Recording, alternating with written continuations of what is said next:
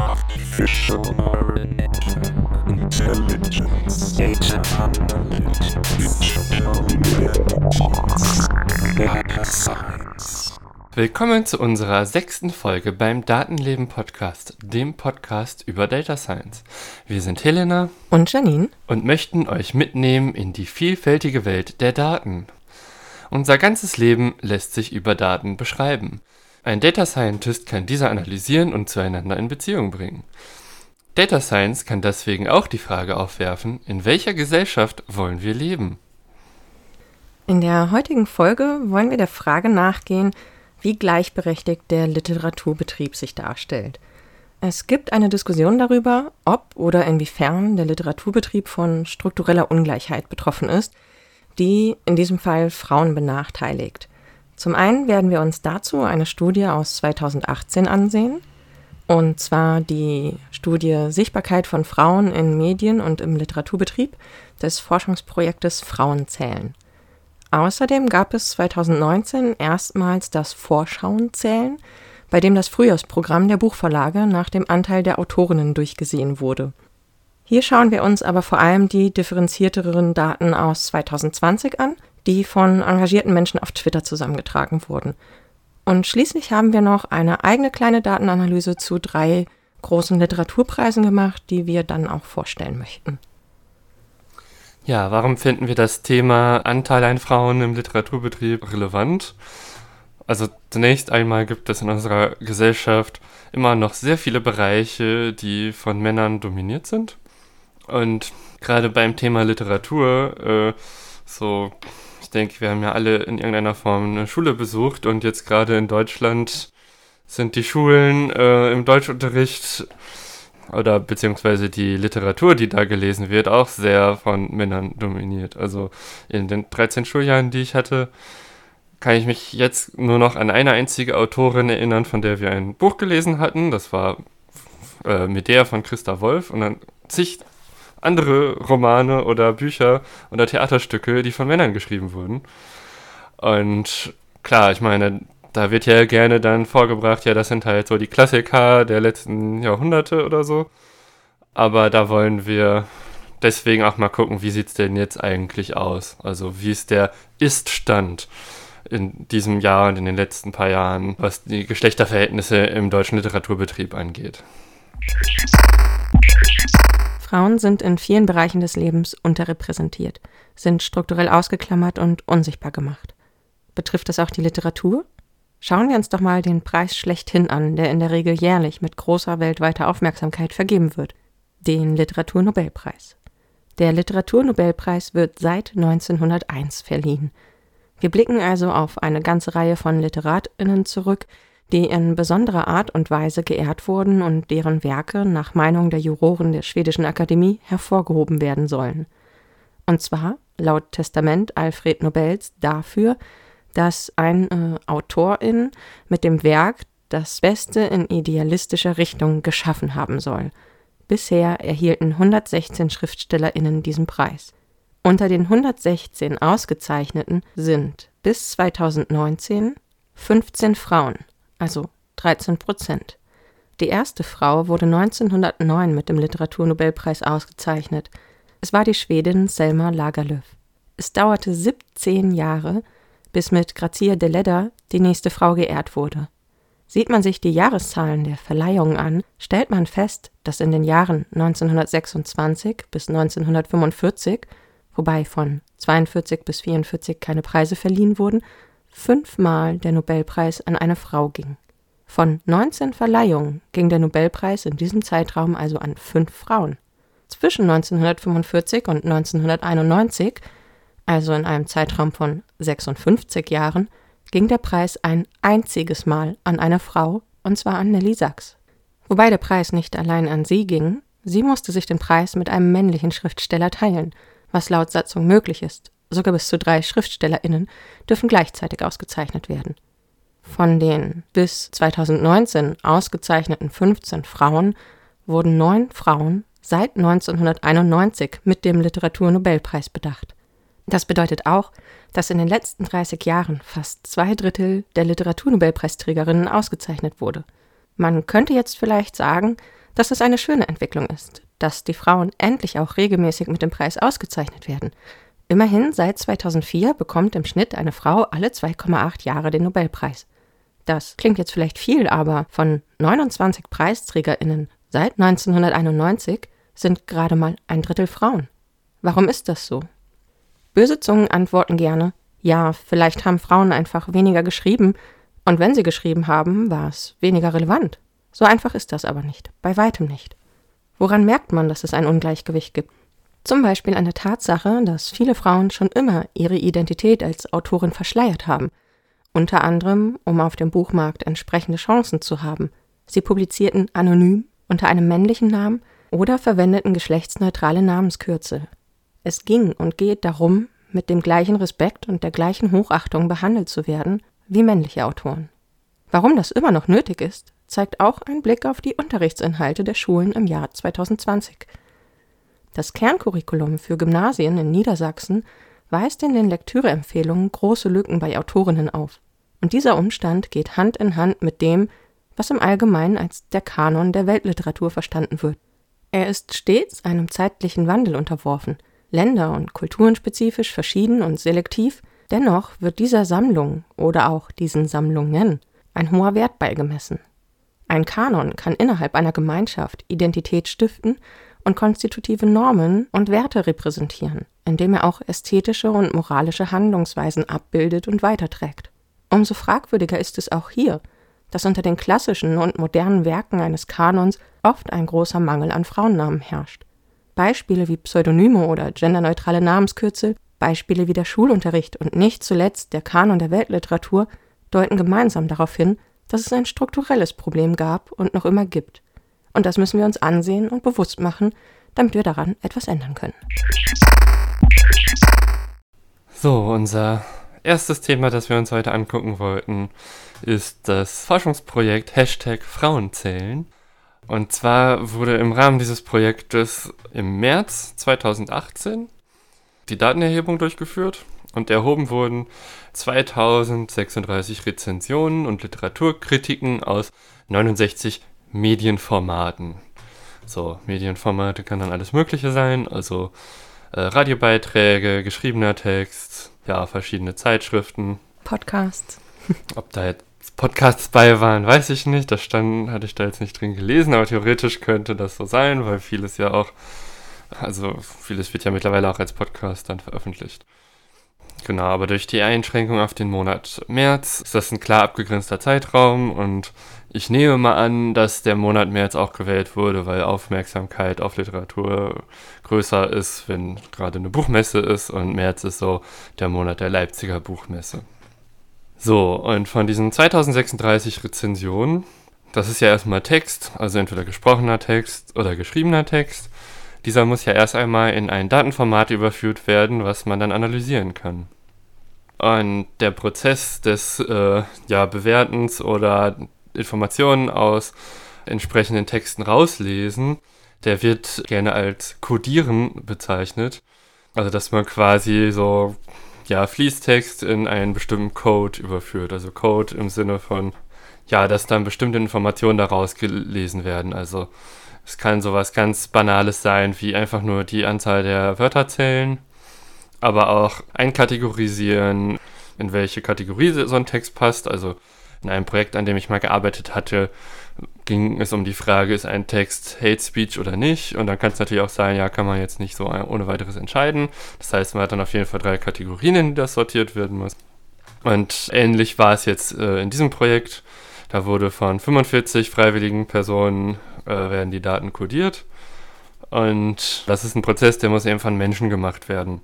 Mehr Menschen haben an der Stelle natürlich den Vorteil, dass man das, ja, das individuelle Bewerten ein bisschen herausmitteln kann. Also bei der Frage, ob Hate Speech oder nicht, also was jetzt in diesem Projekt nicht der Fall war, aber das ist ja an manchen Grenzbereichen etwas subjektiver, auch wenn man vorher einen Kriterienkatalog aufgestellt hat, dass manche Menschen zu unterschiedlichen Ergebnissen kommen würden. Und um diese Effekte möglichst loszuwerden, will man natürlich möglichst viele verschiedene Menschen kodieren lassen.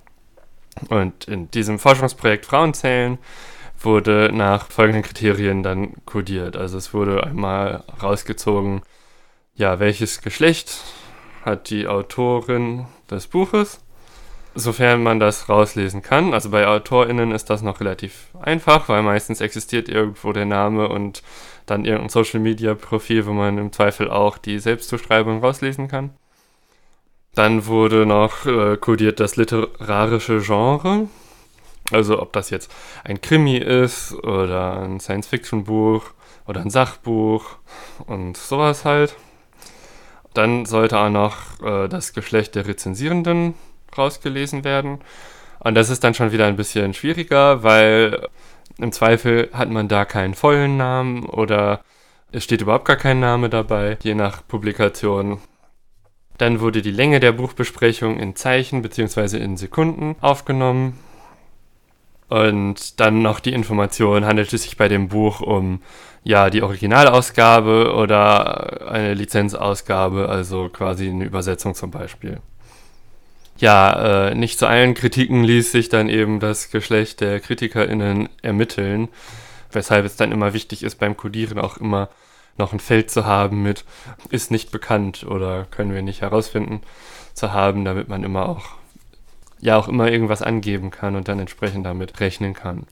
Wenn man jetzt die rauslässt, wo es äh, schwierig war, das Geschlecht der KritikerInnen zu ermitteln, dann waren 57% der Kritiken von Männern und 43% kamen von Frauen.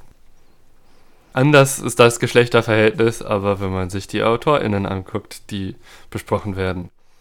Und zwar in doppelt so vielen Kritiken wurden Texte von oder Bücher von männlichen Autoren besprochen und quasi nur ein Drittel der besprochenen Werke war von Autorinnen. Das einzige Medium, in dem dieses Geschlechterverhältnis genau andersrum war, waren Frauenzeitschriften. Das heißt, da wurden doppelt so viele Werke von Autorinnen besprochen als Werke von Männern? Genau. Okay. Genau, genau. Bei Frauenzeitschriften ist das Geschlechterverhältnis tatsächlich exakt umgekehrt. Also, das heißt exakt, aber auf Rundungsfehler äh, gerechnet ist das dann halt ziemlich genau umgekehrt. Also, es ist dann schon überraschend, dass die Zahlen so gut zusammenpassen, aber das ist einfach nur Zufall, würde ich sagen. Insbesondere die Studie wirft dann die Frage auf, ist den meist männlich dominierten Redaktionen dieses Missverhältnis eigentlich bewusst? Also ich würde mal grob vermuten, dass es das nicht ist. Und dass sich darum wenig Gedanken gemacht wird. Aber das ist nur eine grobe Vermutung so zu diesem Zeitpunkt.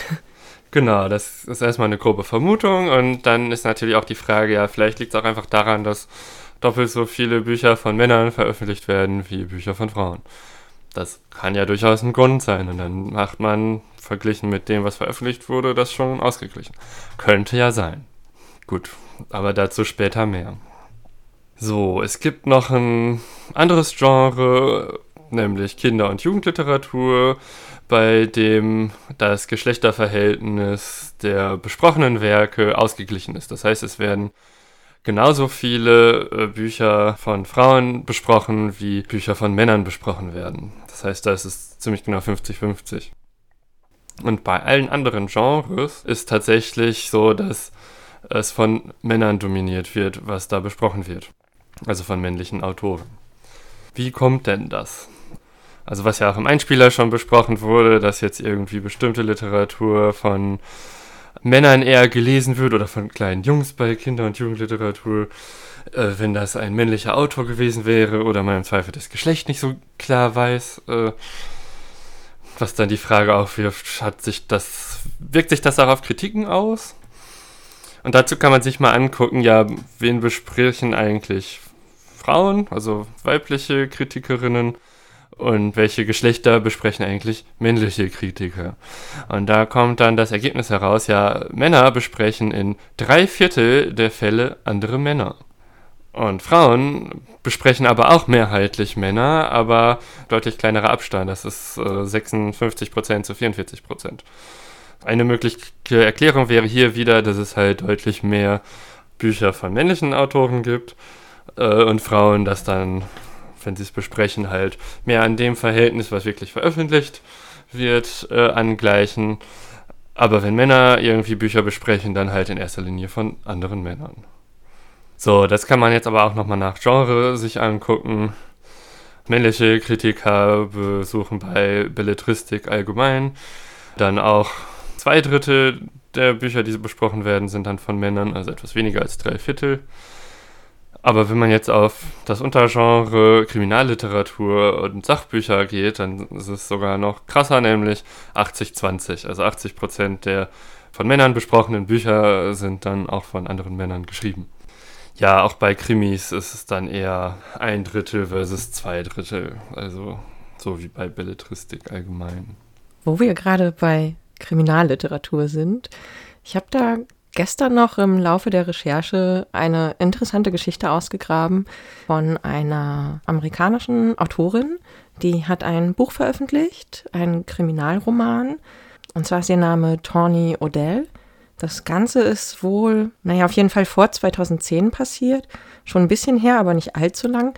Und sie schreibt in einem kleinen Beitrag, was ihr passiert ist. Und zwar hat sie ihr geschriebenes Buch ihrem Verlag vorgelegt und der Verlag war auch sehr begeistert und hat sie zurückgerufen, dass das auf jeden Fall verlegt wird.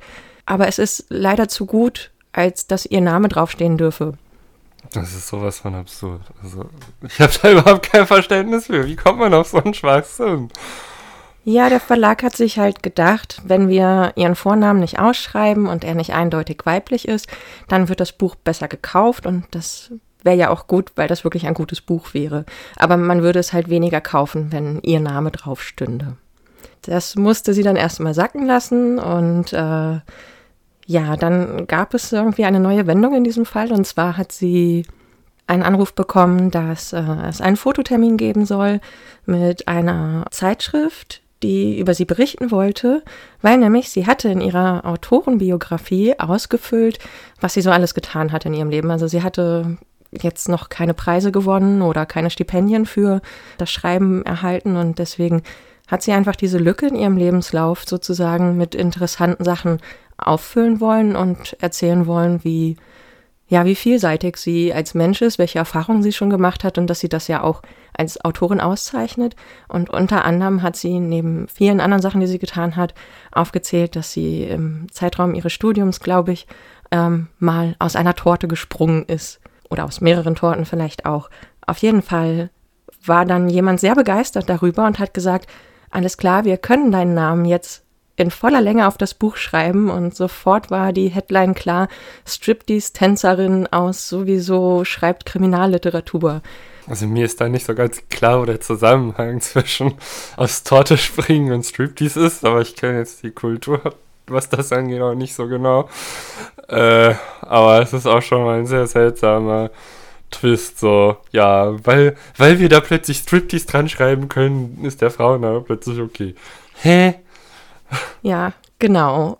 Den Fototermin musste sie machen, aber äh, die Veröffentlichung als halbnackte Waldnymphe ist ihr erspart geblieben, weil ihr Buch dann von Oprah auserkoren wurde, um als Buchempfehlung vorgestellt zu werden. Und damit war die andere Geschichte dann zum Glück erstmal vom Tisch und sie wurde tatsächlich als Autorin wahrgenommen. Und ja, aber ich glaube, daran kann man ganz gut sehen, wie vielleicht auch gerade in solchen Subgenres, die eine gewisse Dominanz mit männlichen Autoren haben, es jemandem ergehen kann und auch wie absurd das ist. Also ich ja. verlinke ihren Text gerne, weil sie hat es auch sehr schön beschrieben, so traurig diese Geschichte ist. Äh, ja, das nur so als kurzer Einschub. Ja, und das ist ja nicht der einzige Fall, auch in naherer Vergangenheit. Ich meine, klar, vor 200 Jahren war es viel üblicher, den Namen nicht dran zu schreiben. So, Frankenstein ist ein bekanntes Beispiel. Also von Mary Shelley, das ist ja auch anonym veröffentlicht worden am Anfang. Aber dass das immer noch so ist, das ist schon hart. Ja. Dass das immer noch Menschen gibt, die das irgendwie als Argument sehen. Ich habe da überhaupt kein Verständnis für. Hast du zu dieser Studie noch irgendwie einen interessanten Punkt, den du jetzt noch nicht erwähnt hast? Oder habe ich einfach das Ende erwischt? Also bei Krimis ist es halt, wir hatten ja gerade eine Krimi-Autorin als Beispiel, 80% der Kritiken, die Männer schreiben, gehen um andere Männer. Und bei Frauen ist es halt so, also weibliche Kritikerinnen schreiben halt zu zwei Dritteln über männliche Krimi-Autoren oder Bücher von männlichen Krimi-Autoren. Also es ist immer noch ein klarer Bias zu männlichen äh, Autoren hin, aber bei Frauen ist der halt kleiner als bei Männern. Und es gibt ja sehr viele Krimi-Autorinnen, die sehr, sehr gern gelesen werden, was ich auch so aus meiner Zeit im Buchhandel definitiv weiß. Ja, ich meine, also eine der absolut bekanntesten Krimi-AutorInnen des letzten Jahrhunderts ist ja Agatha Christie. So. Ja. ich wüsste nicht, wer so bekannt ist wie sie jetzt im letzten Jahrhundert. Aber dass dann, dann immer noch das Geschlechterverhältnis so ist, ja, keine Ahnung. Okay, dann gehen wir mal zum nächsten Thema. Äh, neben dieser Studie gibt es noch verschiedene andere Projekte und Aktionen, die auf dieses Ungleichgewicht aufmerksam machen. Ein weiteres, auf das wir hier näher eingehen möchten, ist das Vorschauenzählen. Erstmals fand 2019 auf Anregung der Literaturwissenschaftlerin und Autorin Berit Glanz das Vorschauenzählen statt und wurde auch 2020 wieder durchgeführt. Da gibt es definitiv auch die umfangreicheren Rohdaten für uns, sage ich mal. Deswegen beziehen wir uns darauf. Und ähm, mit Vorschauen ist hier gemeint, es gibt ja auf dem Buchmarkt irgendwie das ganze Jahr über neu veröffentlichte Bücher. Aber jeweils zu den Buchmessen im Frühjahr und im Herbst geben die Verlage ihre Vorschauprogramme für das nächste halbe Jahr raus. Und da drin kann man dann immer sehen, was so die Neuerscheinungen sein werden.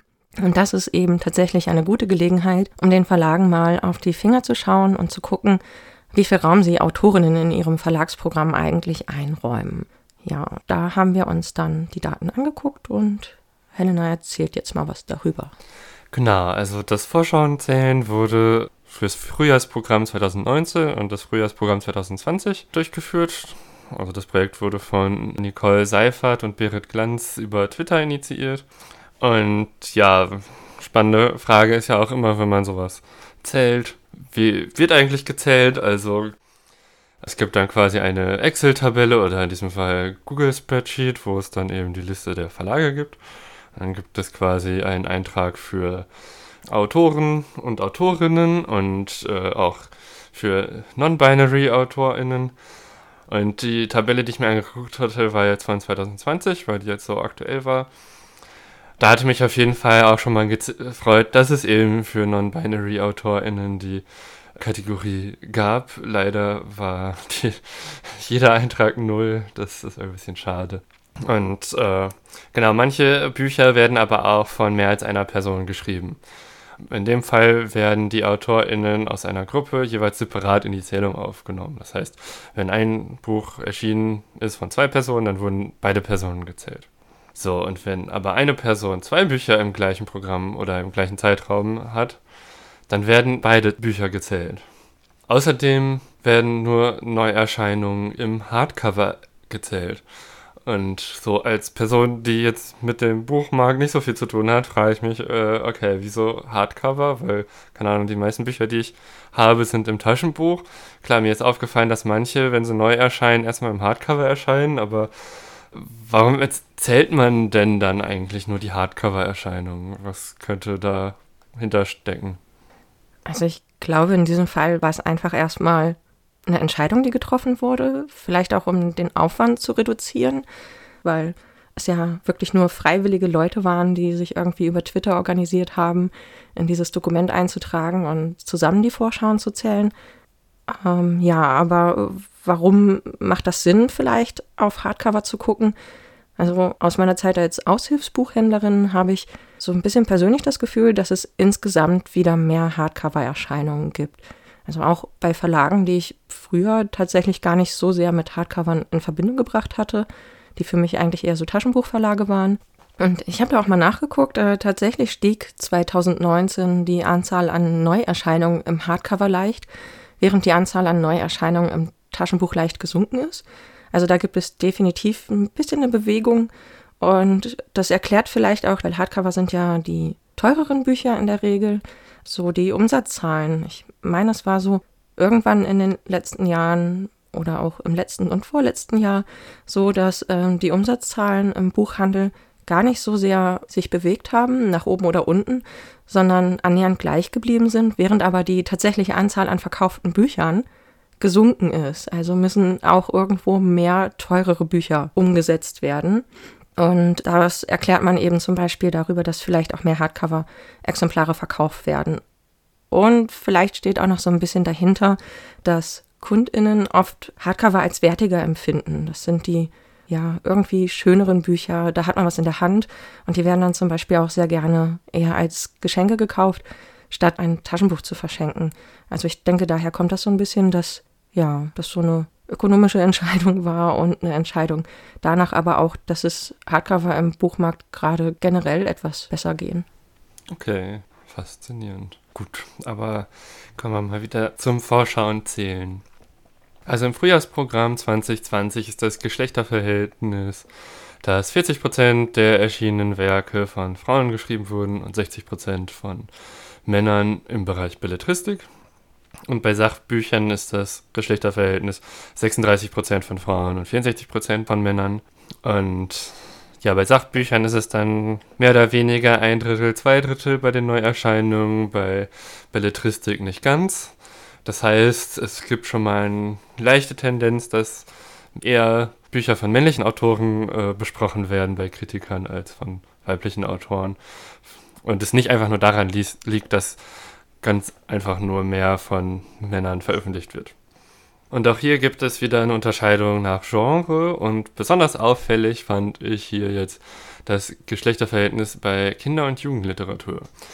So, wir erinnern uns gerade in der vorherigen Studie von 2018 bei den Rezensionen, das waren 50% zu 50% Verhältnis. Also es wurden genauso viele Bücher von weiblichen Autorinnen besprochen wie von männlichen Autoren. Aber wenn man sich jetzt anguckt, also gut, es ist jetzt 2020, zwei Jahre später, aber ich denke, ein bisschen vergleichbar ist es trotzdem, weil in zwei Jahren wird sich sicherlich nicht so viel tun.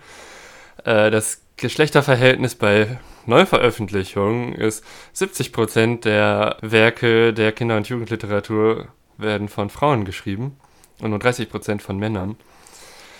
Das heißt, diese 50 zu 50 bei Rezensionen wirken so, als wäre es hier plötzlich ein ausgeglichenes Geschlechterverhältnis, aber in Wirklichkeit werden mal wieder männliche Autoren bevorzugt. Und zwar ziemlich stark, weil der Unterschied ist ja immerhin diese 20 Prozentpunkte. Und ich kann mir sehr, sehr gut vorstellen, dass das bei anderen Bereichen auch so ist, auch wenn ich da jetzt leider gar keine Zahlen habe. Genau, also bei Kinder- und Jugendliteratur ist es einfach am auffälligsten. Und ja, es gibt ja auch irgendwie so in der gesamten Menschheitsgeschichte immer wieder das Problem, ja, äh, so die ganzen Philosophen, das waren ja auch alles Männer. Und man hat ja gar nichts von vor 2000 Jahren von irgendwelchen Philosophinnen oder fast nichts oder was auch immer. Und wenn wir jetzt berücksichtigen aus der ersten äh, Studie, dass insbesondere Männer in erster Linie über andere Männer sprechen und gerade jetzt auch nochmal uns angucken, ja, dass es nicht daran liegt, dass auch deutlich mehr von Männern veröffentlicht wurde, sondern einfach nur, dass deutlich mehr von Männern besprochen wird, dass es dann natürlich über mehrere Jahrhunderte hinweg dazu führt, dass Männer dann halt nicht über die Frauen reden, die es auch zu der Zeit gab, und dann geraten die Frauen, die es immer gegeben hat, einfach total in Vergessenheit. Und jetzt wirkt es so, als wäre die gesamte Weltliteratur der letzten 3000 Jahre bis, keine Ahnung, irgendwie vor 200 Jahren oder so von Männern geschrieben worden. Aber das stimmt wahrscheinlich nicht, sondern es liegt sehr wahrscheinlich einfach nur daran, dass ja, Männer reden über andere Männer und ignorieren die Frauen und dann werden die Frauen, die es immer schon gegeben hat in Literatur, Philosophie und wo auch immer, einfach nur nicht mehr erwähnt später. Ja, das gibt ja auch prominentere oder in dem Fall eben tatsächlich dann eher weniger prominente Beispiele in den Wissenschaften, wo ja auch wissenschaftliche Erfolge immer etwas untergehen, sofern sie von Frauen sind und andere wissenschaftliche Erfolge aus dem gleichen Bereich eben sehr bekannt sind, wenn es eben die sind, die von Männern gemacht wurden, wobei die oft sogar auf den Arbeiten von Frauen aufbauen. Genau, da hatte ich jetzt ein, äh, in einem Podcast Das Universum äh, von Ruth und Florian drüber gehört, nämlich dass die Person, die festgestellt hat, dass die Sonne vor allem aus Helium und Wasserstoff besteht, war auch eine Frau, die hat das in ihrer Doktorarbeit geschrieben. Aber sie durfte das gar nicht da reinschreiben, weil ihr Doktorarbeitsbetreuer der Meinung war, das ist ja so unglaublich, das kann ja gar nicht sein. Und dann durfte sie das nur als Möglichkeit reinschreiben mit dem Hinweis, ja, wahrscheinlich stimmt das nicht, auch wenn die Daten so aussehen. Und einige Jahre später hat ihr Betreuer das nochmal selber nachgerechnet und er galt dann plötzlich als der Entdecker dieser Tatsache. Unglaublich. Und ich gucke jetzt einmal kurz nochmal den Namen nach, äh, dadurch, dass ich von ihr leider auch erst nur einmal gehört habe, habe ich mir das noch nicht gemerkt, aber es ist, finde ich, jetzt wichtig, den Namen zumindest einmal zu nennen. Genau, also die Astronomin, ähm, von der ich gerade geredet hatte, ist Cecilia Payne. Die hat aus den Daten damals herausgelesen, so offensichtlich wird die Sonne zum größten Teil aus Wasserstoff und zum einem Viertel aus Helium bestehen. Aber es wurde ihr verboten, dass sie das so klar kommuniziert. Und dann hat auch noch ihr Betreuer später die ganzen Credits dafür eingeheimst. Also ein klassisches Beispiel für, ja, man redet dann immer nur über die Männer, auch wenn die Frauen immer existiert haben. Anderes Beispiel aus der Physik ist Lise Meitner. Die hat nämlich die Kernspaltung entdeckt, und zwar aus den Daten. Aber nur ihr Kollege, der die Experimente gemacht hat, hat dafür den Nobelpreis bekommen. Ja, das ist ein furchtbar guter Punkt jetzt für die Überleitung ins nächste Thema, fürchte ich. und zwar geht es da auch nochmal um Preisverleihung. Preise, Nobelpreise im Speziellen, aber auch andere Ehrungen und Preise vergeben, bedeutet Menschen sichtbar machen. Und in diesem Fall, den Helena gerade erwähnt hatte, wo jemand, der mit einem anderen Menschen zusammengearbeitet hat, nicht den gleichen Preis bekommt für die Entdeckung oder das Werk, wird die unterschlagene Person unsichtbar gemacht. Und zwar unsichtbar für die Geschichte. Und auch so entsteht der Eindruck letztendlich, dass Frauen vermutlich weniger eine Rolle gespielt haben müssten, da sie ja auch weniger öffentlich auftreten damit oder nachvollziehbar an etwas gearbeitet haben. Und weil Preisverleihungen eben diese Öffentlichkeit schaffen, haben wir uns neben dem Literaturnobelpreis, wie im Einspieler schon ausgeführt, auch noch andere Preise angeguckt. Es gibt in Deutschland zahlreiche Buchpreisverleihungen und andere Formen der Ehrung. Äh, ja, und da haben wir uns jetzt drei mit etwas mehr Öffentlichkeit rausgesucht und haben uns für den Preis der Leipziger Buchmesse entschieden, der immer im Frühjahr vergeben wird während der Buchmesse und konträr dazu den Preis der Frankfurter Buchmesse, wo eben der Deutsche Buchpreis vergeben wird. Die haben beide ein leicht anderes Verfahren, aber ja, es geht ja eben um die Sichtbarmachung. Und als drittes haben wir den Ingeborg-Bachmann-Preis mit reingenommen. Und das ist auch wieder eine ganz andere Form der Preisvergabe. Da ist es nämlich mehr so eine Art Wettbewerb, wo AutorInnen von der Jury selbst mit ins Rennen gebracht werden. Jeder der aktuell sieben Juroren schlägt zwei Texte vor und diese treten dann in einem Lesewettbewerb gegeneinander an. Und am Ende dieses Wettbewerbs, der über drei Tage geht, wird dann ja am vierten Tag äh, die Preisverleihung durchgezogen. Und ja, diese drei Preise mit recht hoher medialer Aufmerksamkeit haben wir uns jetzt eben angeschaut und da mal die Daten aus einigen Jahren zusammengetragen. Genau, dazu haben wir uns erstmal die letzten sechs Jahre angeguckt, also einschließlich dieses Jahr. Und äh, gut, bei dem deutschen Buchpreis von der Frankfurter Buchmesse wissen wir natürlich noch nicht, wer gewonnen hat und dementsprechend auch nicht, welches Geschlecht die Person hat, weil das wird erst feststehen äh, oder bekannt gegeben, wenn auch diese Podcast-Folge erscheint. Aber insgesamt, ja, alle anderen Daten liegen soweit vor. Und wir haben uns jetzt für diesen sechs Jahres Zeitraum entschieden, weil erst haben wir gedacht, ja, vielleicht nehmen wir einfach fünf Jahre so bis jetzt. Und dann dachten wir, okay, vielleicht nehmen wir doch lieber sechs. Dann haben wir nämlich drei Jahre nach MeToo und drei Jahre vor MeToo und können das eventuell miteinander vergleichen, weil eventuell gibt es ja eine Unterscheidung dann so, also das war eine Fragestellung. Gibt es eine Unterscheidung zwischen vor MeToo und nach MeToo? Und eine andere Fragestellung war, wie entwickelt sich so das äh, Geschlechterverhältnis über die verschiedenen Stufen von so einem Preis hinweg? Das kommt unter anderem daher, dass viele Buchpreise irgendwie aus drei Stufen bestehen. Ich glaube, der Leipziger Buchpreis nur aus zwei Stufen. Genau. Also es gibt dann quasi eine lange Liste, also eine Longlist die wird dann irgendwann reduziert zu der Shortlist, da stehen dann weniger Menschen drauf und irgendwann steht dann fest, wer gewonnen hat. So drei Stufen. Genau, das hat sich auch bei den einzelnen Preisen manchmal noch ein bisschen verschoben. Beim Deutschen Buchpreis ist es so, dass die Longlist aus 20 AutorInnen besteht mit ihren Büchern, die neu erscheinen. Dann wird eine Shortlist von sechs Titeln herausgegeben, aus denen dann der Gewinner ermittelt wird. Und beim Preis der Leipziger Buchmesse ist es so, dass es tatsächlich keine Longlist gibt, sondern einfach im Vorfeld der Buchmesse im Frühjahr eine Liste von Nominierten herausgegeben wird. Von genau fünf aktuell. Und äh, ja, in Wirklichkeit sind es tatsächlich 15, aber wir haben uns jetzt hier auf die Kategorie Belletristik beschränkt und äh, Preisvergaben für Sachbuch und Übersetzung in diesem Fall mal rausgelassen, um auch so ein bisschen die Datenmenge zu reduzieren. Ja, und beim Ingeborg-Bachmann-Preis, wie gerade schon angedeutet, ist das Verfahren etwas komprimierter, nicht über Wochen, sondern auf einen Wettbewerb von wenigen Tagen. Und da ist es auch so, dass in der Regel inzwischen 14 Teilnehmer daran teilnehmen. Das ist dann sozusagen die Longlist. Und am Tag der Preisverleihung tritt auch die Jury zusammen und sortiert die Longlist nochmal aus und erstellt eine kürzere Liste von sieben Personen, aus denen dann der Gewinner für den Ingeborg-Bachmann-Preis gekürt wird. Genau. Und dadurch, dass es eben diese drei Stufen bzw. zwei Stufen gibt, war auch eine Fragestellung, die wir im Vorhinein hatten. Wie ändert sich denn eigentlich so das Geschlechterverhältnis innerhalb dieser Stufen? So, und mit äh, diesen Fragestellungen sind wir dann halt an die Daten herangegangen. Und ja, Daten, so, wo bekommt man solche Daten eigentlich her? Als fertige Liste gab es die jedenfalls noch nicht. Das heißt, äh, in diesem Fall hat Janine die Daten zusammengetragen und du kannst ja mal ein bisschen davon erzählen, was es da so für Schwierigkeiten gab. Oder wie du das so gemacht hast.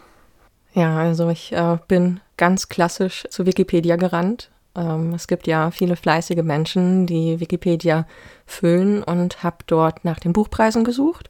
Äh, für den Deutschen Buchpreis gibt es eine sehr, sehr schöne übersichtliche Liste, die jedes Jahr angibt. Da sind auch die Juroren noch äh, aufgezählt. Das heißt, man hätte da auch wunderbar das Geschlechterverhältnis der Juroren mit reinbringen können.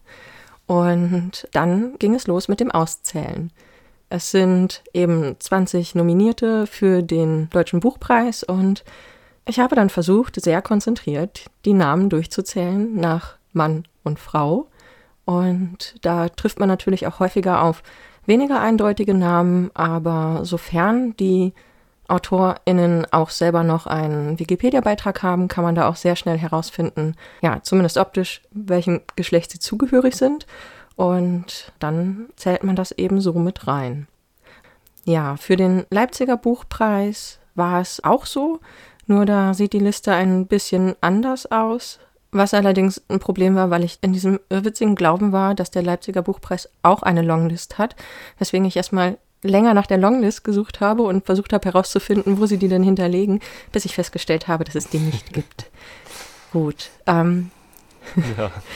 das war soweit ganz einfach. Aber beim Ingeborg-Bachmann-Preis wurde es ein bisschen vertrackter. Da kann man zwar auch ganz gut die teilnehmenden AutorInnen heraussuchen und die sind auch in der Regel oft mit, einem, mit einer kurzen Beschreibung auf der Seite des Bachmann-Preises verlinkt. Aber da musste man tatsächlich, das war in Wikipedia nicht mehr so aufgedröselt, da sind nur noch die Gewinner stehen da fest und dann muss man eben auf die Seite des Bachmann-Preises gehen und gucken, wer überhaupt teilgenommen hat was bei der Longlist sehr problemlos funktionierte.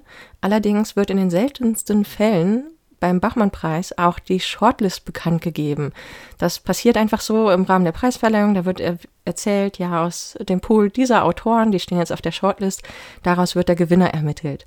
Mhm. Was bedeutet, dass ich tatsächlich in die Videos der Preisverleihung gucken musste, um herauszufinden, wer denn eigentlich auf der Shortlist stand. Ja, aber gut, Soweit war das eigentlich unproblematisch. Es kostet nur mehr Zeit, als man denkt. Ja, nicht überraschend. Ja, vielen Dank äh, dafür, dass du dir die Mühe gemacht hast. Und jetzt können wir uns auch einmal angucken, was dabei rausgekommen ist. Und zwar, wie sahen denn die Daten aus dazu? So, die Daten für die letzten Jahre. Das Ergebnis. Fangen wir mal an mit dem Ingeborg Bachmann Preis. So, der eine Preis, der auch nach einer Autorin benannt wurde. Bei den Gewinnern. In den letzten sechs Jahren oder die letzten sechs Male hat einmal eine männliche Person gewonnen und fünfmal eine weibliche Person. Nicht schlecht. Das war jetzt definitiv nicht unbedingt, was ich jetzt so erwartet hatte, wenn man immer so die anderen Zahlen im Hinterkopf hatte. Ich meine, klar, Gewinner ist natürlich, oder GewinnerInnen ist jetzt ein kleiner Ausschnitt nur, irgendwie Stichprobe von sechs Menschen. Keine Ahnung, das kann auch alles Rauschen sein. Deswegen ja, Longlist und Shortlist. Also bei der Longlist gibt es, wenn man das aufsummiert, irgendwie 36 männliche Personen und 48 weibliche Personen. Und bei der Shortlist waren das 17 männliche und 25 weibliche Personen. Also klar, das Verhältnis der Geschlechter war jetzt nicht 1 zu 5 wie jetzt bei den GewinnerInnen. Aber es war tatsächlich so, dass deutlich mehr Frauen teilgenommen haben als Männer. Das fand ich überraschend. Ist jetzt auch nicht so, dass irgendwie krass viel mehr Männer auf dann die Shortlist kommen von der Longlist. Bei dem Preis von der Leipziger Buchmesse ist es tatsächlich genau ausgeglichen. Drei Männer, drei Frauen haben gewonnen. Und bei der Shortlist gibt es aber schon, also 17 männliche Personen und 13 weibliche Personen in dem Zeitraum. Das heißt, ein kleines, kleinen Unterschied, aber der ist auch noch im Rahmen der statistischen Unsicherheit. Das finde ich, sieht erstmal ganz okay aus. Bei dem Deutschen Buchpreis von der Frankfurter Buchmesse hat jetzt irgendwie drei männliche Personen gewonnen und zwei weibliche Personen in den letzten Jahren. Dies Jahr steht ja noch nicht fest. Ist also auch sehr ausgeglichen. Aber auch hier ist es wie bei der Leipziger Buchmesse, dass auf der Longlist mehr Männer stehen als Frauen, also 66 versus 54. Und auf der Shortlist ist es dann wieder deutlich ausgeglichener, irgendwie 19 versus 17. Also alles sieht erstmal sehr schön gleichberechtigt aus. Und beim Ingeborg Bachmann-Preis gewinnen offenbar sogar mehr Frauen. So, das war ein völlig überraschendes Ergebnis. Ja, dass es tatsächlich so ausgeglichen ist bei den groß, größeren Preisen auch, hätte ich jetzt auch nicht erwartet. Genau, zumal, wie wir ja im Einspieler gehört haben, es beim Nobelpreis halt völlig anders ist. Da kennt man natürlich die Longlist und die Shortlist nicht. Ja. Also die Zahl der Nominierten und der engeren Auswahl da wird man natürlich dann auch mehr fürs Lebenswerk geehrt, was in der Re Vergangenheit auch nicht immer unbedingt der Fall war, aber gut. Jedenfalls dachten wir uns dann, ja, wir können ja auch mal einen Blick in die Vergangenheit werfen. Wie war das denn früher? So, und da haben wir festgestellt, ja, die, der Deutsche Buchpreis und der Buchpreis der Leipziger Buchmesse, die existieren ja noch gar nicht so lange. Äh, die gibt es erst seit 2005. Aber weil unser Zeitraum ja 2015 bis 2020 war, hat es sich dann natürlich angeboten, einfach die gleiche Erhebung nochmal zu machen für 2005 bis 2010. Was beim Ingeborg-Bachmann-Preis äh, die Schwierigkeit der Datenbeschaffung etwas erhöht hat, weil, ähm, nun ja, die Videos zur Preisverleihung aus den Jahren 2005 bis 2010 liegen nur als Windows Media Dateien vor, was erstmal für mich ein kleines Problem war, weil ich dachte, gut, dann müssen wir jetzt erstmal gucken, wie wir das zum Fliegen kriegen, dieses etwas ältere Format und das nicht auf dem System einfach so läuft, auf dem ich arbeite. Und das andere Problem war dann, ich glaube, die gibt es leider nicht mehr. Da war nicht mehr richtig ranzukommen. Tote Links. Deswegen, ja, deswegen haben wir da leider ein paar mehr Lücken, was die Shortlist angeht. Äh, bei zwei Ereignissen war es tatsächlich im Text der Preisverleihung erwähnt, wer sonst auf der Shortlist gelandet war. Viermal allerdings nicht. Und das mussten wir dann eben als keine Angabe mit aufnehmen. Genau, deswegen sind jetzt die Zahlen, die in meiner Liste stehen, falsch. Äh, weil ich die mit sechs multipliziert habe, um die Verhältnisse hochzurechnen. Gut, dann weiß ich bei der Shortlist vom Ingeborg-Bachmann-Preis, dass die Zahlen nicht stimmen. Gut, äh, aber fangen wir doch gleich mal damit an. So, in den letzten sechs Jahren hatten wir fünf Gewinnerinnen und einen Gewinner beim Ingeborg-Bachmann-Preis. Und wenn wir zehn Jahre in die Vergangenheit gucken, also 2005 bis 2010, war es genau andersrum. Es gab fünf Männer, die gewonnen haben und eine Frau. Wie war das Teilnehmerverhältnis so? So, also auf der Longlist, die gibt es ja dann äh, vernünftig, so 58 Männer und 37 Frauen. Also auch schon klar nach männlich verschoben, also deutlich klarer verschoben, als es jetzt war. Jetzt war es ja sogar andersrum vom Verhältnis, so die letzten sechs Jahre.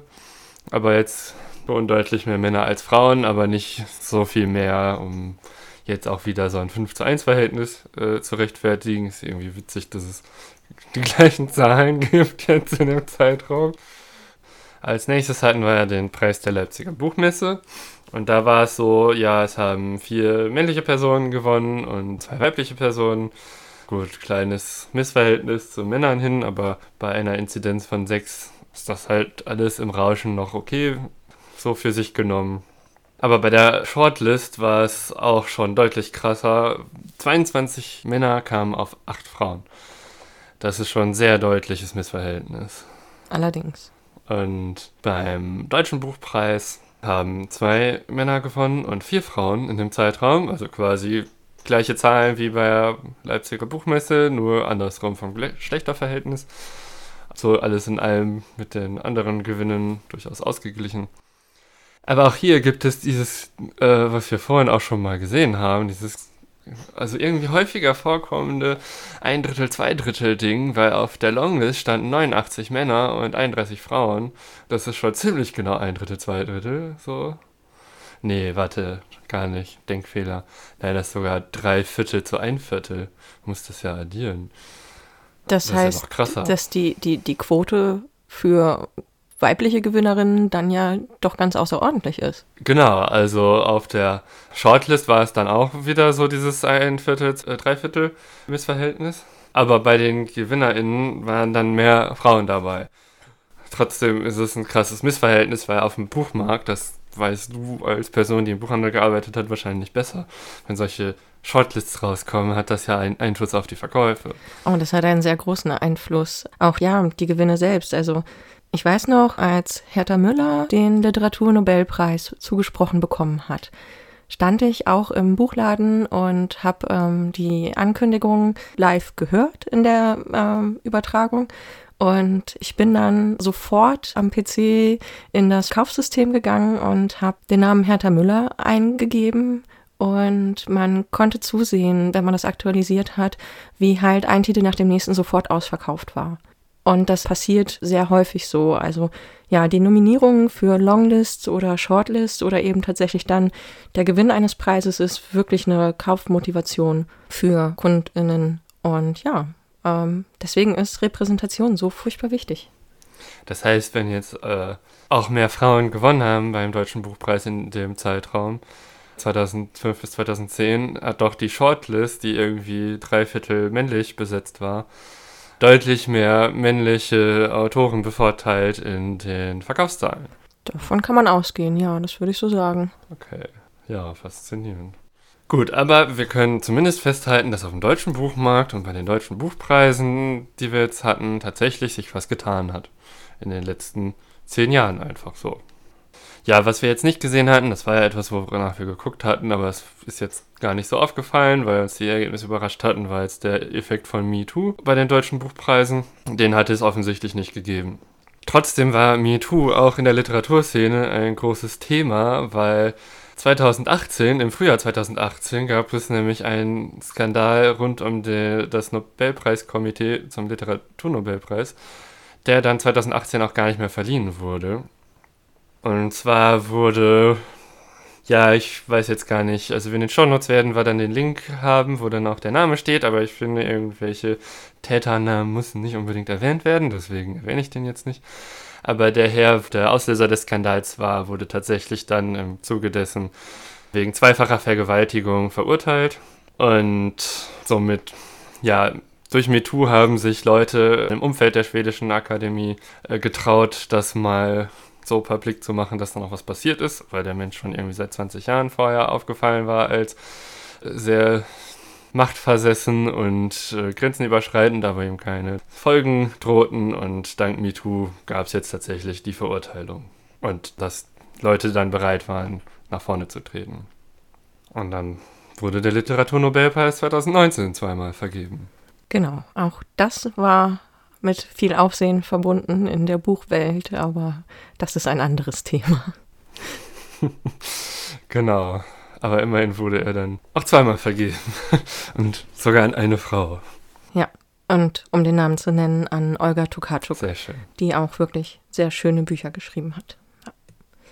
Gut, äh, MeToo hat also auch Bewegung reingebracht und Bewegung reinbringen ist immer gut, um auf Missverhältnisse, Ungleichheiten aufmerksam zu machen, etc. Und ja, mit Projekten wie dem Frauenzählen-Projekt und der anhängigen Studie oder auch dem Vorschauenzählen wird eben auch tatsächlich Bewegung reingebracht. Und das sehen wir. Es gab sehr viele Diskussionen, auch im Radio, im Fernsehen.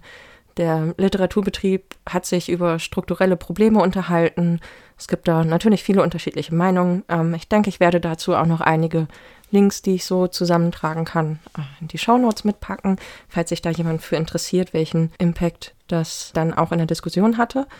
Und ja, man muss halt etwas ändern. Die Zahlen, die wir jetzt hier uns angeguckt und vorgestellt haben, zeigen natürlich eigentlich nur, dass ein Problem vorhanden ist und dieses Problem liegt ja meist sehr viel tiefer als da hat halt mal eine Frau weniger einen Preis bekommen. So sieht das nicht aus und deswegen ist es wichtig, sich solche Sachen anzugucken. Ähm, man kann halt eine lange Linie ziehen von solchen Umständen, dass Frauen früher oder auch heute noch in anderen Teilen der Welt keinen Zugang zum Bildungssystem haben, dass sie kein Wahlrecht besaßen und manchmal noch immer nicht besitzen und im Allgemeinen immer schon weniger Freiheiten hatten als Männer, die eben das gesellschaftliche System dominiert haben. Bis hin zu heutigen ja, Meinungen, Haltungen und Ausgrenzungen gegenüber Frauen, die ihnen ihre Gleichberechtigung absprechen. Das äußert sich auch auf der ganz alltäglichen Ebene und etwas, was eben auch wunderbar gezeigt hat, wie das Prinzip funktioniert, auch gerade im Literaturbetrieb, wenn wir an die KritikerInnen und die Rezensionen denken, hat eine äh, Literaturwissenschaftlerin namens Veronika Schuchter von der Universität Innsbruck in einem Gespräch mit dem SRF benannt. Und zwar hat sie zwei wesentliche Dinge genannt, die in den Bereich Ursache und Wirkung fallen. Zum einen hat sie einen Grund für dieses Missverhältnis Lesesozialisation benannt, nämlich dass Frauen von klein auf gewohnt sind, Bücher von Männern zu lesen, sich in männliche Figuren und Narrative hineinzuversetzen und damit auch diese Bücher weiterhin konsumieren. Und Männer hingegen das umgekehrt nicht im gleichen Maße lernen und deswegen auch nicht tun. Und das, daraus könnte man jetzt zum Beispiel, wenn wir an die Studie denken, auch den Grund ableiten, warum zum Beispiel Frauen wesentlich gleichberechtigter Autoren rezensieren als Männer, die eben hauptsächlich Männer rezensieren. Das liegt an unserer Lesesozialisation. Das andere Beispiel, was sie an dieser Stelle nennt, ist, dass eben die Rezensionen, wie ja auch die Studie gezeigt hat, deutlich ausführlicher ausfallen, wenn es sich um ein Buch von einem Mann handelt. Und das liegt halt nicht daran, dass es weniger weibliche Autorinnen gibt, sondern an der Arbeits- und Werteverteilung im Literaturbetrieb, sagt Schuchter an dieser Stelle. Und zwar vor allem auch, weil viele weibliche Autorinnen es gar nicht über das Debüt hinaus schaffen, weil sie eben nicht die gleiche mediale Aufmerksamkeit erhalten wie ihre männlichen Kollegen und deswegen auch nicht die gleichen finanziellen Möglichkeiten letztendlich vielleicht erhalten oder äh, weitere Verträge von Verlagen etc. Und das hat alles etwas damit zu tun, wie wir über Frauen reden. Ja, ja, wahrscheinlich. So, da gab es nämlich auch eine gute Aktion mit dem Hashtag Dichter dran in den sozialen Medien. Also man könnte jetzt ja sagen, wenn wir auf die Zahlen gucken, gut, exakt ausgeglichen muss es ja nicht sein. Es reicht doch, wenn halt Frauen auch ein bisschen öfter verlegt werden oder ein bisschen öfter präsent sind. Was will man da also mehr? Naja, das Problem ist ja nicht nur die Präsenz, sondern auch wie Präsenz hergestellt wird. Wir müssen uns fragen, ist es wirklich egal, welches Gender ein Mensch hat, dessen Buch man liest? Wenn man sich die Rezensionen anguckt, kriegt man das Gefühl, nein. Denn das grundlegende Problem ist halt immer noch der Umgang mit Autorinnen. Die Schweizer Journalistin und Schriftstellerin Simone Meyer hat äh, zusammen mit zwei Kolleginnen diesen Hashtag Dichter dran ins Leben gerufen und Anlass war eine Rezension eines Mannes über das neu erschienene Buch einer Autorin. Über den Anlass hat sie sich im Deutschlandfunk wie folgt geäußert. Da wurde von ihren Lippen und von ihrem Rehblick und weiß der Teufel, was salbadert. Und wir haben uns alle drei latent darüber genervt, aber auch nicht viel dabei gedacht, weil man muss als Frau ja schon viel Scheiße fressen, wenn man Feuilletons liest. Ja, sie haben sich aber tatsächlich nicht nur was bei gedacht, sondern es auch auf Twitter gestellt. Ähm, und zwar auch mit dem Hintergrund, dass sie die Kritik äußern wollten, dass die Darstellung von Autorinnen oft auf Attribute bezogen wird und diese Attribute gleichermaßen bei Autoren keine Rolle spielen. Sie wollten den Spieß umdrehen, um zu zeigen, dass die Art und Weise, wie über Frauen geschrieben wird, bei Männern nicht so vorkommen würde. Und deswegen habe ich da nochmal schöne Beispiele rausgezogen, was dann so unter diesem Hashtag Dichter dran passiert ist in den Kurzrezensionen. Barbara Flücker, Ed Flüko, schrieb, Kein Wunder, dass die brillante Ingeborg Bachmann den weinerlichen Max Frisch auf Dauer nicht ertrug. Hashtag Dichter dran. Simone Meyer, Ed Simone Meyer 3, schrieb, Während die beeindruckende Katja Mann erfolgreich die Fabriken ihres Vaters leitete, kümmerte sich Gatte Thomas liebevoll um die Kinder. Daneben schrieb er Bücher. Hashtag Dichter dran. Frau Frohmann, et Frau Frohmann schrieb, Richard David Precht pustet sich kapriziös eine kecke Haarsträhne aus dem Gesicht, schlägt grazil die in modischen Satin-Shorts steckenden schlanken Beine übereinander und beginnt über sein Steckenpferd, die Philosophie, zu sprechen. Ein David Garrett der Populärwissenschaft. Ja, und so absurd wie das klingt, äh, klingt es wahrscheinlich auch nur, weil wir das nicht gewohnt sind, wenn so über Männer geredet wird. Normalerweise wird ja so über Frauen geredet.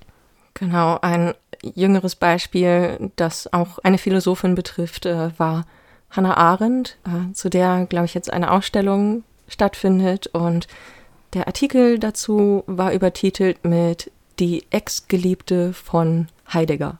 Ja, und im Zweifel, äh, also ich glaube, Hannah Arendt ist bekannter als Heidegger, wenn man sich nicht in der Philosophie austobt. Ja. Hannah Arendt hat so viel gemacht Warum muss man dann irgendeinen anderen Typen erwähnen in dem Kontext? Also ich, ich habe da kein Verständnis für. Das ist definitiv der Punkt, wo man sich die Frage stellen muss, ja, wie, wie reden wir über Frauen und was drücken wir damit aus? Also ich meine, Framing ist hier so ein äh, Buzzword, das man definitiv im Blick haben muss. Und das äh, spielt eine Rolle. Nicht nur, ob eine Frau rezensiert wird, sondern auch, wie sie rezensiert wird. Ja, definitiv. Ja, also, es gibt, wie wir gemerkt haben, viele Ansätze und Bewegungen, etwas zu ändern. Und das ist auch wunderbar so und das sollte so weitergehen.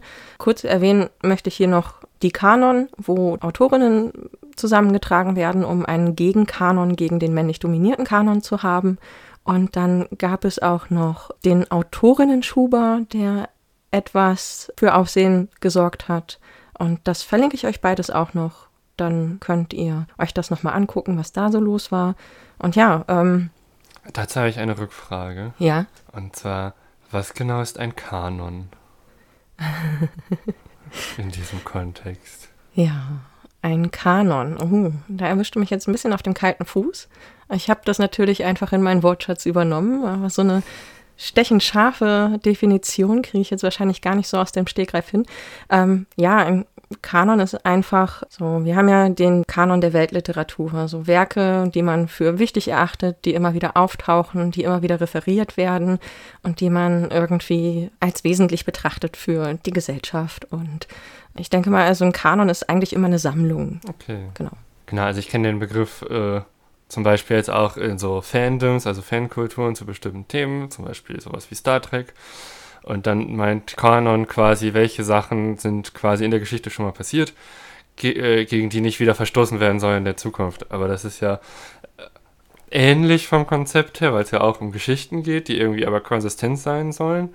Und dieses konsistent sein sollen ist aber etwas, was innerhalb von solchen großen Geschichten, Zusammenballungen eine Rolle spielt, aber jetzt nicht unbedingt beim Kanon der Weltliteratur. Äh, ja, genau. Aber Kanon heißt halt auch einfach irgendwie es ist sehr beständig. Ah, okay. So, also der Kanon kann sich natürlich wandeln, aber jetzt speziell der Kanon der Weltliteratur, ja. da kann jeder irgendwas aufzählen, selbst wenn er die Werke nicht gelesen hat. Das ist bekannt, dass es die gibt, ja. wer das geschrieben hat. Und ja, deswegen ist so ein Kanon eben auch so eine Sammlung, die ja für Aufmerksamkeit sorgt und die eine etablierte Instanz ist, würde ich mal jetzt so. Also sagen. Kanon der Weltliteratur ist dann sowas wie Frankenstein von Mary Shelley und äh, Pride and Prejudice von Jane Austen. Jane Austen. ja, exakt. Genau. Also ich habe mal irgendwie Werke der Weltliteratur gekauft in so einem ja. Paket und da waren auch genau diese beiden drin, aber auch sowas wie Alice im Wunderland von Lewis Carroll, Charles Dickens und andere, äh, ja, und das, das ist halt etwas, was irgendwo jeder kennt, auch wenn er es nie gelesen hat. Ja, okay, ja, danke. ja, ähm, Genau, es gibt äh, viele verschiedene Ansätze. Und ich persönlich, ich hatte ja am Ende der letzten Folge bei der Vorstellung dieses Themas gesagt, dass das so ein bisschen ein Herzensthema von mir ist, weil ich bin da ja so im Laufe des letzten Jahres so seicht reingeschlittert in diesen Hashtag Frauenlesen. Und den kann ich auch wirklich empfehlen, wer sein Regal mal gegen den Strich bürsten will und mal gucken will, wie viele Männer habe ich im Regal stehen und wie viele Frauen, der kann definitiv unter dem Hashtag Frauenlesen einige Anregungen finden, was man noch so alles in das Regal stellen kann, um dieses Ungleichgewicht ein bisschen auszugleichen. Denn das hat bei mir tatsächlich auch bestanden. Also allein durch die Schule, auch durch das Literaturwissenschaftsstudium, wo auch das Ungleichgewicht gleichermaßen geherrscht hat, ist bei mir nicht so viel von Autorinnen im Regal gelandet. Und ja, mich hat das dazu gebracht, einfach mein, mein eigenes Leseverhalten ein bisschen zu reflektieren, und zu überdenken und mich umzugucken, weil man muss halt nicht immer nur alles lesen, was eh jeder liest, sondern kann auch mal rechts und links gucken. ja, das stimmt. Genau, auch wenn natürlich bestimmte Sachen, die quasi jeder, also eine sehr große Anzahl Menschen gelesen hat, natürlich auch kulturbildend ist. Dass bestimmte Dinge kennt man halt, so kulturelle Anspielungen da ist es dann auch am Ende gar nicht mehr so wichtig, ob man jetzt, ob alle das gelesen haben, äh, sondern bestimmte Redewendungen äh, kommen dann einfach daher. Ja, wenn man jetzt alles mal so ein bisschen als ein kleines Fazit zusammenziehen möchte, ähm, ist es so, dass es gewachsene Strukturen gibt und da konnten wir jetzt gar nicht, weil wir auch selbst nicht so sehr im Literaturbetrieb drinstecken, jetzt zum Beispiel im Verlagswesen, gar nicht so richtig reingucken, was sind das jetzt für Strukturen die Frauen in eine bestimmte Rolle drängen oder dafür sorgen. Wir haben gesehen an den Zahlen, dass sich tatsächlich dieses Ungleichgewicht anfängt zu verschieben. Und jetzt ist halt die Frage, die Strukturen selbst können wir jetzt nicht ändern, aber wir können Initiative zeigen. Also wer sich dafür interessiert, kann sich eben unter den ganzen Hashtags informieren und das schafft ein öffentliches Bewusstsein dafür, dass ja auch Handlungsdruck auf den Literaturbetrieb zurückgibt. Und deswegen dachten wir uns, ja, selbst aktiv werden ist immer gut. Zum einen deswegen diese Folge und ja, deswegen haben wir gedacht, das Fazit kürzen wir vielleicht insgesamt etwas ab und machen was anderes. Genau, wir hatten uns überlegt, dass wir einfach Buchempfehlungen aussprechen könnten. Ja, so irgendwie ein Roman. Dann dachte ich ja, ein Sachbuch wäre auch noch eine gute Kategorie, weil gerade bei Sachbüchern ist das Geschlechterverhältnis der veröffentlichten Werke tatsächlich noch krasser als bei Romanen, dass da einfach deutlich mehr Männer veröffentlichen als Frauen. Und deswegen dachten wir, stellen wir einfach jeweils einen Roman von einer Autorin und ein Sachbuch von einer Autorin vor. Und da fange ich gleich auch mal mit an. Und zwar möchte ich den Roman Ancillary Justice, beziehungsweise auf Deutsch Die Maschinen, von der Autorin Anne Leckie vorstellen. Und zwar ist das ein Science-Fiction-Roman. Und das ist ganz äh, spannend, so von der Geschichte her. Also die Hauptfigur ist schon mal eine künstliche Intelligenz. Das ist ja schon mal eher ungewöhnlich. Und die hat einfach mal mehrere Körper. Das heißt, die erlebt verschiedene Szenen aus verschiedenen Perspektiven zum selben Zeitpunkt. Das ist schon mal erzählerisch einfach sehr spannend.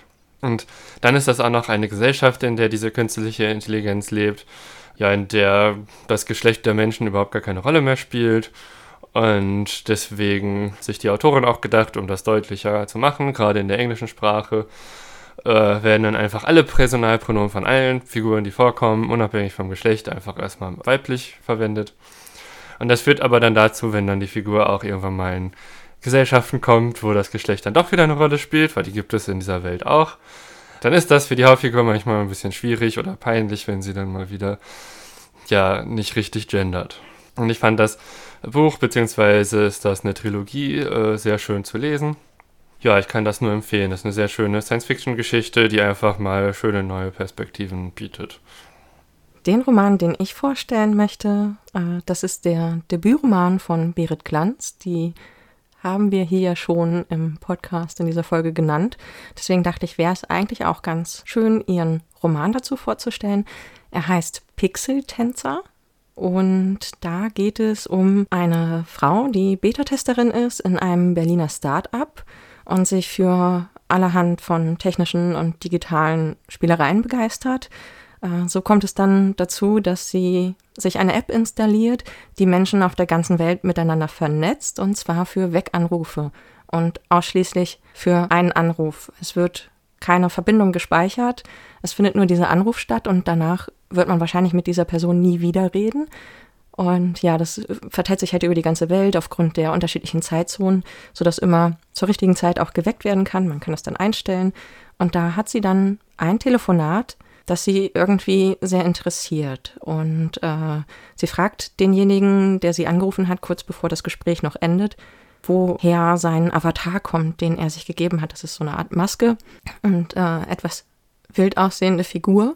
Er gibt ihr noch kurz einen Tipp und legt dann auf.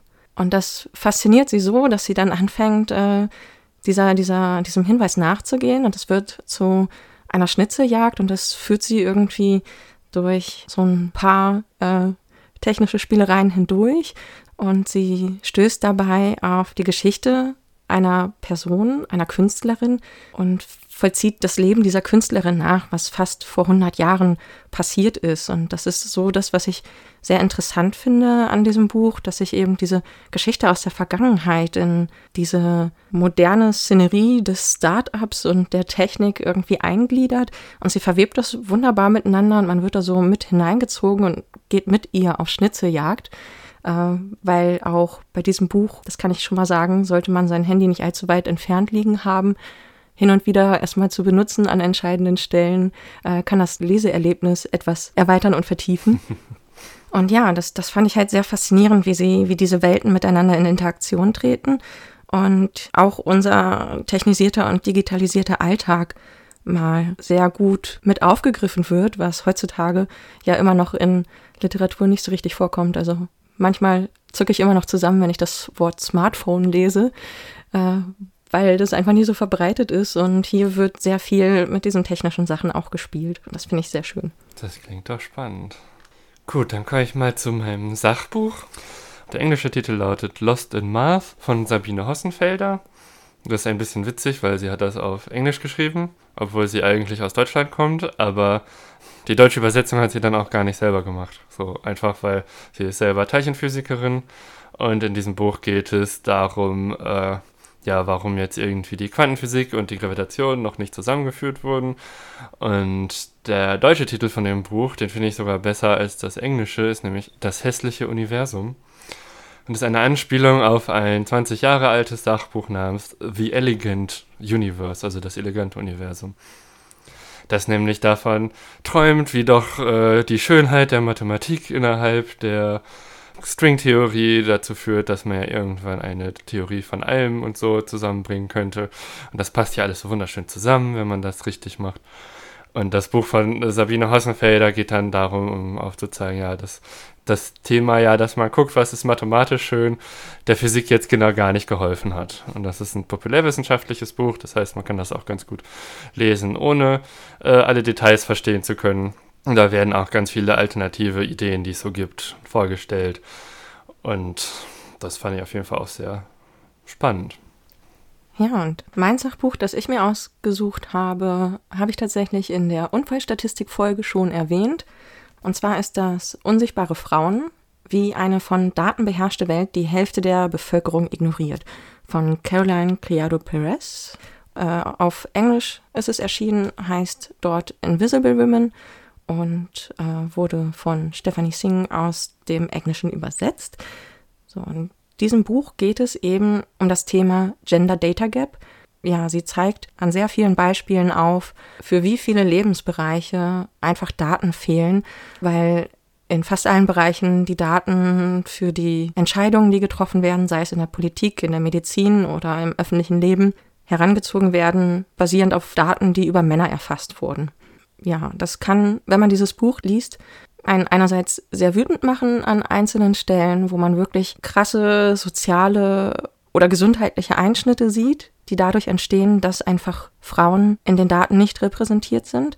Und andererseits, und das finde ich sehr gut, zeigt sie auch Positivbeispiele auf von Projekten, wo explizit die Bedürfnisse auch von Frauen oder genderneutral äh, bei der Planung gehandelt wurde. Und ja, Ein Beispiel, was ich da nennen kann, ist etwa der Schneeräumplan einer schwedischen Gemeinde namens Karlskoga, die sich 2011 dazu entschlossen hat, einen genderneutralen Schneeräumplan zu entwerfen und daraus folgend hat die Gemeinde sogar sehr viel Geld gespart, weil sich nämlich weniger Menschen verletzt haben. Es gab viel weniger Unfälle, viel weniger Verletzte, viel weniger Arbeitsausfälle.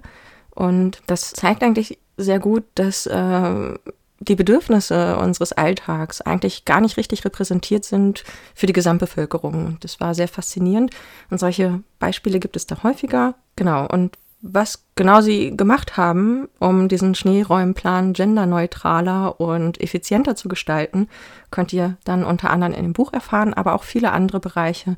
Jetzt zum Beispiel aus der Medizin, Medikamentenentwicklung, die auf die Körper von Männern optimiert ist, weil Frauen einfach leider sehr kompliziert sind mit ihrem Hormongewechsel und solche Dinge spricht sie alles an, unter anderem eben auch etwas zu der Geschichte mit den Crash-Test-Dummies, ja. Und das ist furchtbar interessant und spannend, sehr umfangreich und gut zu lesen auch, trotz dessen, dass sehr viele Daten drin vorkommen.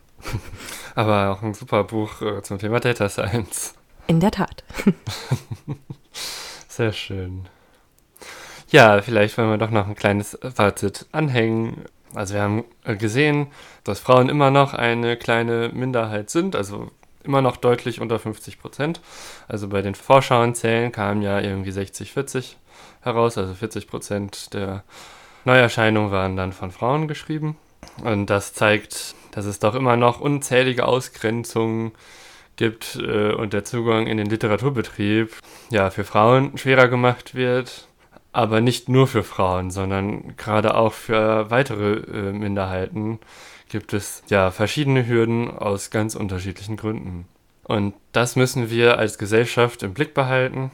Ja, auch gerade im Thema Literatur, denn auch wenn manche Menschen sich vielleicht die Frage stellen, warum Literatur überhaupt wichtig ist, ähm, sie bietet eben eine Reflexionsfläche, sowohl für den einzelnen Menschen als auch für eine größere Gemeinschaft. Sie ist für mich immer ein Gedankenexperiment und auch erlebbare Geschichte und Geschichten.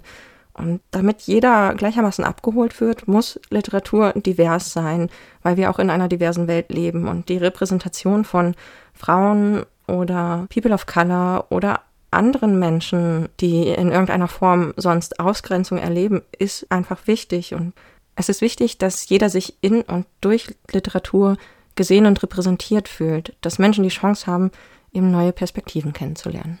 Ja, das finde ich tatsächlich auch sehr wichtig, die Möglichkeit, Perspektiven wahrzunehmen, die man einfach selber nicht hat. Ja, das war das Fazit. Jetzt kommen wir zum Thema der nächsten Folge. Was jetzt gerade, wo wir diese Folge aufnehmen, auch wieder ein Riesenthema ist, sind die Waldbrände in Kalifornien, die wir tatsächlich sogar im Abendhimmel sehen können, weil die Farbe, die der Abendhimmel annimmt, durch den ganzen Smog beeinflusst ist, sogar hier in Europa. Und dass es davon immer mehr und immer größere gibt, ist jetzt irgendwie, glaube ich, mittlerweile bekannt.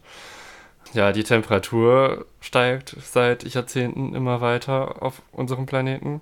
Und es gibt immer mehr Wetterextremereignisse. Ja, die Klimakrise ist etwas, das uns alle betrifft. Da das Klimathema im Allgemeinen ein so umfangreiches Forschungsfeld ist, in dem unendlich viele Daten existieren, können wir nicht das gesamte Klimathema anreißen, aber wir wollen zumindest über einen Teilbereich davon sprechen. Und dazu ja, haben wir uns erstmal drei Teilbereiche angeguckt, über die wir dann in der nächsten Folge sprechen wollen. Und die Themenschwerpunkte werden dann sein oder sollen sein Temperaturkurven, Waldbrände und Meeresspiegel. Ja, und wenn euch auch diese Folge gefallen hat, dann empfehlt uns gerne weiter und folgt uns, wenn ihr es noch nicht tut, auf Twitter unter @datenleben oder besucht unsere Webseite www.datenleben.de und hinterlasst uns auch super gerne Feedback, darüber würden wir uns freuen oder Fragen oder Themenvorschläge, schreibt uns einfach. Das war's, ha? Ja, dann bedanken wir uns noch für eure Aufmerksamkeit und äh, bis zur nächsten Folge. Bis dann. Tschüss. tschüss.